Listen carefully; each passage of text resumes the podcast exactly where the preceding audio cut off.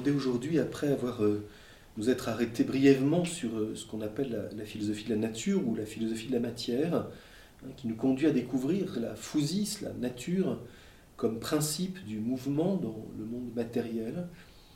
Nous allons aborder aujourd'hui un nouveau développement de la philosophie qu'on a appelé, c'est assez difficile de le caractériser, mais enfin l'étude philosophique de l'homme en tant qu'il est un vivant. Quelle différence y a-t-il, question tout à fait euh, toujours actuelle, entre la matière et le vivant? Entre le devenir physique et l'immanence du vivant qui se meut lui-même? Et euh, ce, qui me semble très intéressant, c'est que deux livres tout à fait récents, de deux philosophes tout à fait différents, mais euh, insistent sur cette question et font euh, l'un et l'autre euh, finalement un constat assez proche. D'une part, Michel Onfray, qui vient de faire paraître un livre qui s'appelle Anima, et qui, dans lequel il a euh, ce résumé. Bien sûr, je ne vais pas présenter l'ensemble du livre ici, que je n'ai d'ailleurs pas encore lu, mais l'histoire de l'âme, c'est l'histoire de l'idée que l'homme se fait de lui-même face à la mort. Hein. donc, tout à fait intéressant, ce qui est déjà présent chez les pythagoriciens. Hein. Euh, l'homme face à la mort s'interroge sur euh, est-ce que tout disparaît, puisque je vois que le corps va se corrompre, y a-t-il quelque chose qui demeure? Donc, euh, j'allais dire cette contemporanéité du lien entre la question de l'âme et la question de la destinée au-delà de la mort. Puisque la mort n'est pas un anéantissement, mais une rupture qui atteint l'unité du vivant qu'est l'homme. Et Michel Onfray, évidemment, comme on le sait, montre son inquiétude devant la disparition de l'âme et dit cette chose tout à fait intéressante à mon avis, tout converge, euh, alors il, pardon, je, lis le début de la phrase, de l'âme immatérielle à l'âme numérique, tout converge vers la possibilité d'un post-humain inaugural de l'inhumain. Cet avenir est déjà notre présent. Donc autrement dit, hein, il fait bien sûr allusion ici à ce qu'on appelle aujourd'hui le transhumanisme, hein, cette négation, quand on nie l'âme, au fond de ce que c'est vraiment que l'être humain, euh, qui ouvre euh, la possibilité de toutes les dérives Hein, vers un post-humain qu'il qualifie d'inhumain. Je ne vais pas plus loin dans la présentation de ce livre, mais je souligne combien euh, cette question euh, euh, apparaît et combien des philosophes contemporains bien connus alertent sur l'importance de cette question philosophique. L'autre livre est d'un philosophe tout à fait différent, bien sûr, qui s'appelle Robert Redeker, bien connu, et qui vient de faire paraître un livre, lui aussi, hein, il est paru tout récemment, 2023, donc il a moins de, deux ou trois mois, dont le titre est L'abolition de l'âme. Et Robert Hedeker a, ce résumé Où est passé le mot âme? Pourquoi a-t-il été escamoté? Comment s'est-il évaporé de notre langue, volatilisé de notre culture, évanoui de notre quotidien? Que signifie sa disparition? Et que nous dit-elle de l'humanité contemporaine? Donc on voit bien, hein, et Robert Decker présente toute une grande histoire de la recherche philosophique de l'âme depuis le début jusqu'à aujourd'hui, en montrant aussi combien euh, finalement la disparition de l'âme est, apparue il y a déjà bien longtemps, notamment déjà chez Descartes, euh, avec euh, le remplacement de l'âme par le moi, par le, sujet, etc. Et donc il repose la question, si l'âme est abolie hein, de, la pensée philosophique contemporaine, on n'en parle plus hein, précisément. Euh, on l'a mise au tombeau hein, et on a clos la pierre et on ne parle plus, c'est un sujet euh, inutile. Euh, lui dit ceci pourtant, la réalité de l'âme, cependant, elle n'est pas éteinte. Elle s'est seulement absentée de notre pensée. Elle demeure le chiffre secret de la vie vivante et le restera tant qu'il ne sera pas trop tard. Cet essai libre et libérateur nous invite à souverainement la redécouvrir, la retrouver et la sauver. Voilà quelques propositions de lecture, vous voyez que c'est assez épais et que par conséquent, euh, il faut travailler. Donc, euh, très brièvement, hein, euh, dans ce cours d'introduction à la philosophie, comment le philosophe aborde-t-il hein, la question du vivant? Parce que si nous allons découvrir l'âme comme principe de vie, ce n'est pas de là que parle le philosophe. Il n'a pas l'expérience au sens strict de l'âme en elle-même. Il a l'expérience de l'homme vivant. Et comment donc euh, entrons-nous dans cette recherche? Et la philosophie d'ailleurs a-t-elle encore quelque chose à dire? Certains vont dire que euh, la biologie, la science biologique contemporaine qui, euh, qui passe par l'outil mathématique, connaît ce que c'est que le vivant, et d'autre part, les sciences humaines, notamment la psychologie, qui veut bien dire le logos de l'âme, logos psyché, la psychologie expérimentale moderne, hein, prétend faire rendre compte de l'intériorité de la vie humaine, du vécu, pourrait-on dire. Bon. Donc, y a-t-il entre ces deux extrêmes hein, une, volonté de certains de ramener toute connaissance du vivant à la science biologique moderne, qui certes a sa légitimité, euh, il n'est pas ici question de la contester, mais de la situer. Et d'autre part, euh, euh, à partir, on peut dire, du XVIe, XVIIe siècle, ce développement de la psychologie expérimentale qui veut revenir à une expérience subjective de la vie au vécu et qui notamment, je pense, va, va avoir son importance dans la philosophie contemporaine qu'on appelle la phénoménologie, qui est au fond une philosophie du vécu. Or, tout ceci ne nous dit rien de l'âme. Le biologiste comme tel n'atteint pas l'âme. Il étudie la cellule vivante, le corps doué de vie, voire euh, les gènes, bon, les éléments euh, propres évidemment dans une immense complexité que nous entrevoyons bien aujourd'hui et pour laquelle je ne suis absolument pas compétent, mais la science biologique ne parle pas comme telle de la vie, elle parle de la cellule vivante ou du corps euh, vivant, euh, la matière vivante hein, que, le biologiste étudie. Et euh, évidemment, on sait l'importance de cette connaissance scientifique, notamment pour l'art médical, Hein, qui utilise les connaissances que donne la biologie pour aborder le corps et en particulier rétablir la santé quand c'est nécessaire. Hein, donc évidemment, on pose ici une question tout à fait intéressante. Les anciens ont longuement parlé du rapport entre la philosophie et la médecine. Et aujourd'hui, évidemment, on sait combien c'est la science biologique qui règne sur les études de médecine. Y aurait-il une importance peut-être à réintroduire une réflexion philosophique qui ne s'oppose pas à la connaissance du biologiste, mais qui apporte un autre éclairage? Et d'autre part, la psychologie expérimentale qui euh, ne peut pas comme telle non plus euh, atteindre l'âme comme principe de vie et qui se contente de décrire à travers le comportement, bien sûr à travers des méthodes différentes, hein, euh, le vécu, euh, euh, le, comportement, etc. Et en cherchant là aussi, hein, à travers des solutions pratiques, à, accompagner l'agir de quelqu'un, surtout quand il, rencontre des difficultés devant la complexité de la vie qui est la sienne. Alors le philosophe lui parle de quelque chose de beaucoup plus, j'allais dire, enfin, non, j'allais dire presque trivial. Hein, quelle est l'expérience que nous avons hein, du vivant? Qu'est-ce que vivre? Vivre, c'est euh, se nourrir, c'est euh, imaginer, c'est euh, être en colère, c'est être malade, c'est être descendre de, de quelqu'un, être le fils de quelqu'un. Je suis né de quelqu'un, donc j'ai bien ma vie a bien commencé un jour, etc. Euh, c'est euh, aussi décroître. Quand on commence à atteindre un certain âge, on voit que nos forces ne sont pas les mêmes. Donc euh, c'est pour ça qu'Aristote dit vivre et c'est aussi dépérir. Le vivant connaît aussi une décroissance, du moins dans ce qu'on appelle sa vie biologique ou sa vie végétative. Mais vivre, c'est aussi penser, aimer, choisir, vouloir. Et donc il y a une extrême complexité. C'est pour ça qu'Aristote, dans le traité de l'âme, le péripsukès, dit cette chose très simple pour commencer vivre, c'est se nourrir, croître, dépérir. Sentir, c'est au sens de la sensation, hein, voir, entendre, toucher, etc. Penser, etc. Et donc, euh, qu'est-ce qui distingue là euh, le vivant de, euh, du monde physique qui est dans, que nous avons étudié dans son mouvement, dans son devenir matériel? Nous avons vu que la nature est d'abord liée à la matière. Bien sûr que la matière est présente dans le vivant humain. J'ai un corps et ce corps est matériel. Mais ce corps est vivant parce qu'il est doué d'activités qui, ne sont pas simplement des phénomènes du monde physique sous l'effet d'autres corps, même si ceux-ci continuent de nous influencer. Hein. si en, sortant de la maison, euh, euh, je prends une tuile sur la tête, c'est le mouvement physique, bien sûr je peux y rester. Donc le vivant n'est pas en dehors du monde physique. Et d'ailleurs, il doit tenir compte de ce milieu dans lequel il vit et se développe. C'est autre chose d'être au pôle Nord, en Afrique, en Espagne alors qu'il fait 40 degrés, ou dans un climat pluvieux.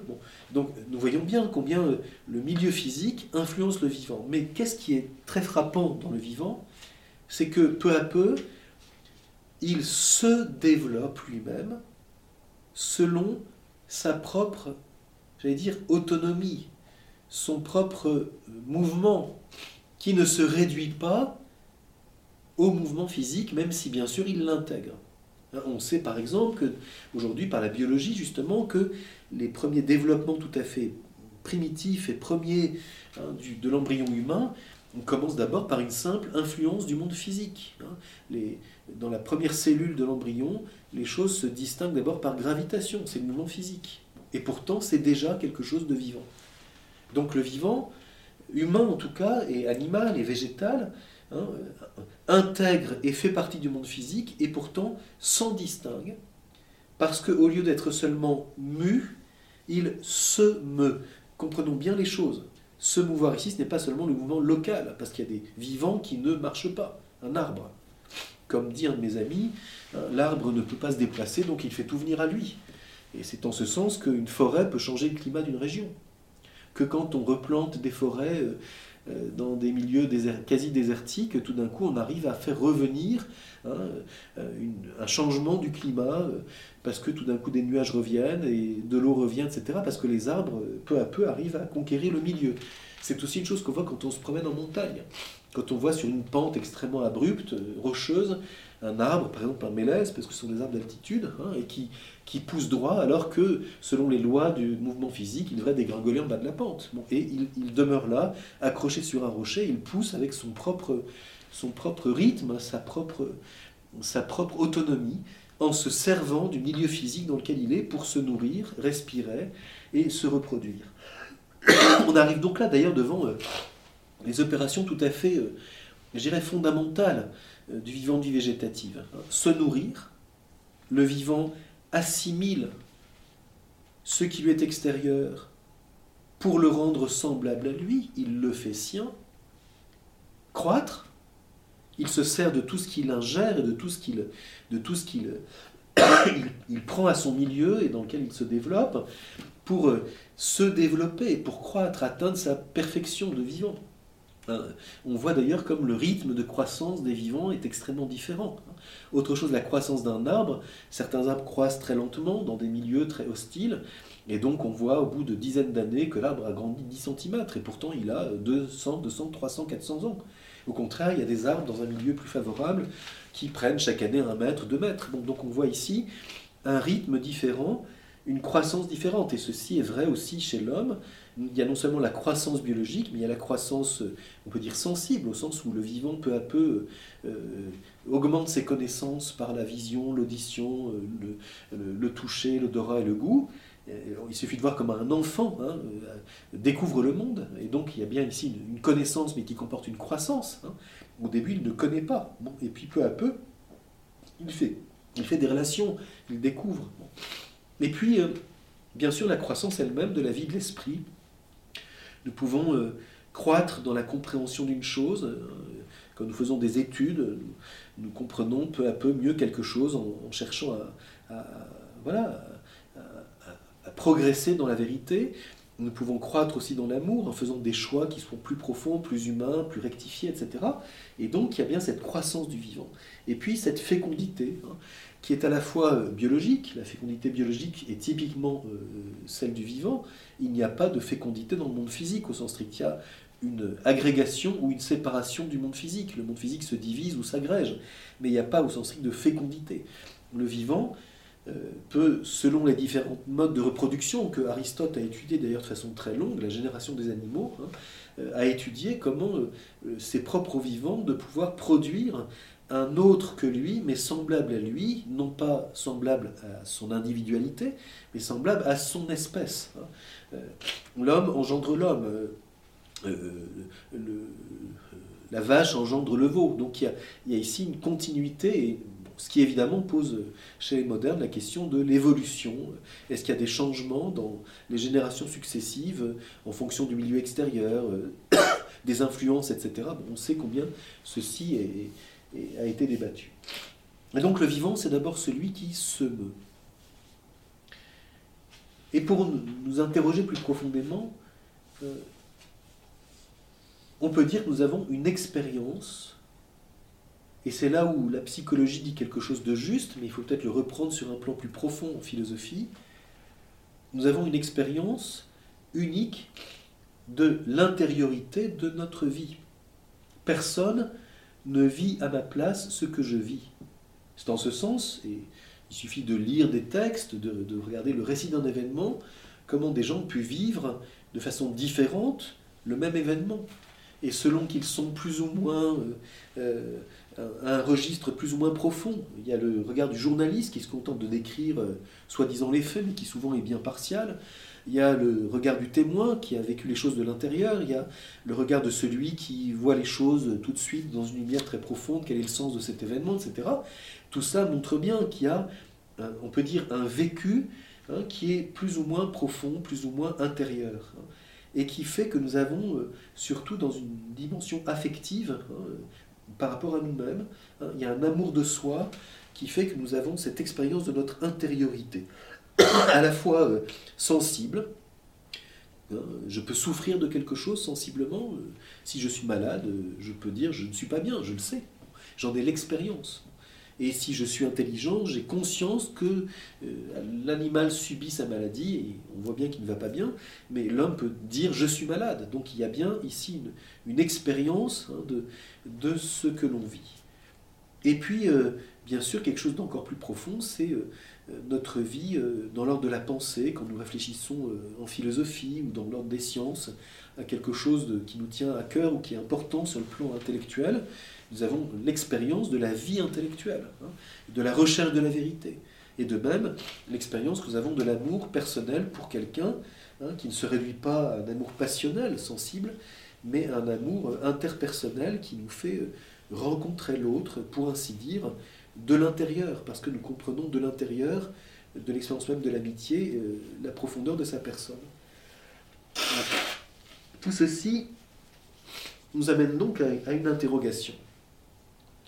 Qu'est-ce que vivre? On peut, se contenter de décrire, et c'est ce que fait la phénoménologie. Mais on peut aussi essayer de saisir, comme le souligne Aristote déjà, qu'on ne connaît quelque chose que quand on connaît sa cause.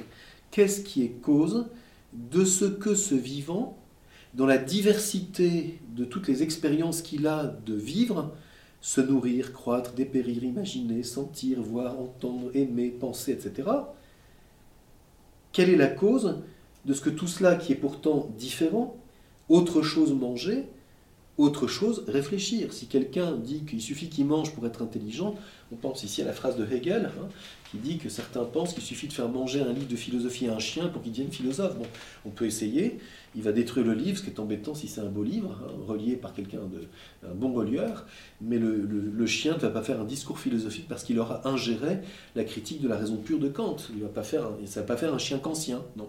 D'ailleurs, il aura peut-être du mal à digérer. Hein. Il aura plutôt fait ses dents parce que c'était un jeune chien sur ce beau livre. Et c'est dommage.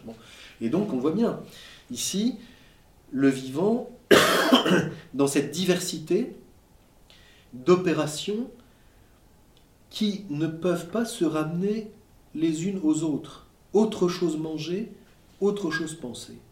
Et cependant, je suis sujet et source des deux. C'est moi, tel homme, qui pense ceci. C'est moi qui suis en train de prendre un repas. C'est moi qui suis en train de regarder ce paysage. Et donc je vois qu'il y a dans la diversité des opérations vitales, comme on a dit, des activités vitales.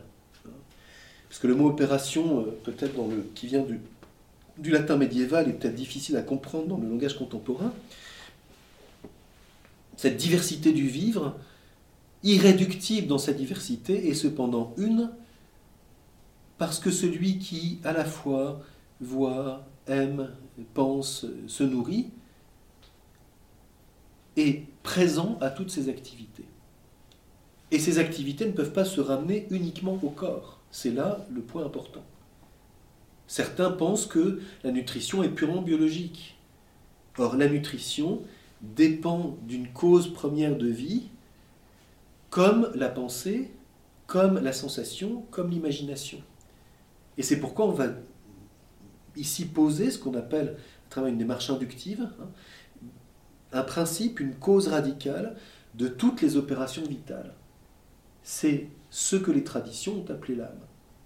Ici, je m'appuie évidemment d'une façon euh, première hein, sur la réflexion d'Aristote qui souligne qu'on ne part pas du dualisme de l'âme et du corps, comme le faisait Platon, mais qu'on part de l'homme vivant dans son unité et qu'on distingue une source radicale, un principe, une cause de toutes les opérations de vie qui porte le corps dans l'unité de ce vivant que je suis. C'est mon corps qui est présent dans la nutrition. Je ne peux pas me nourrir pour un autre.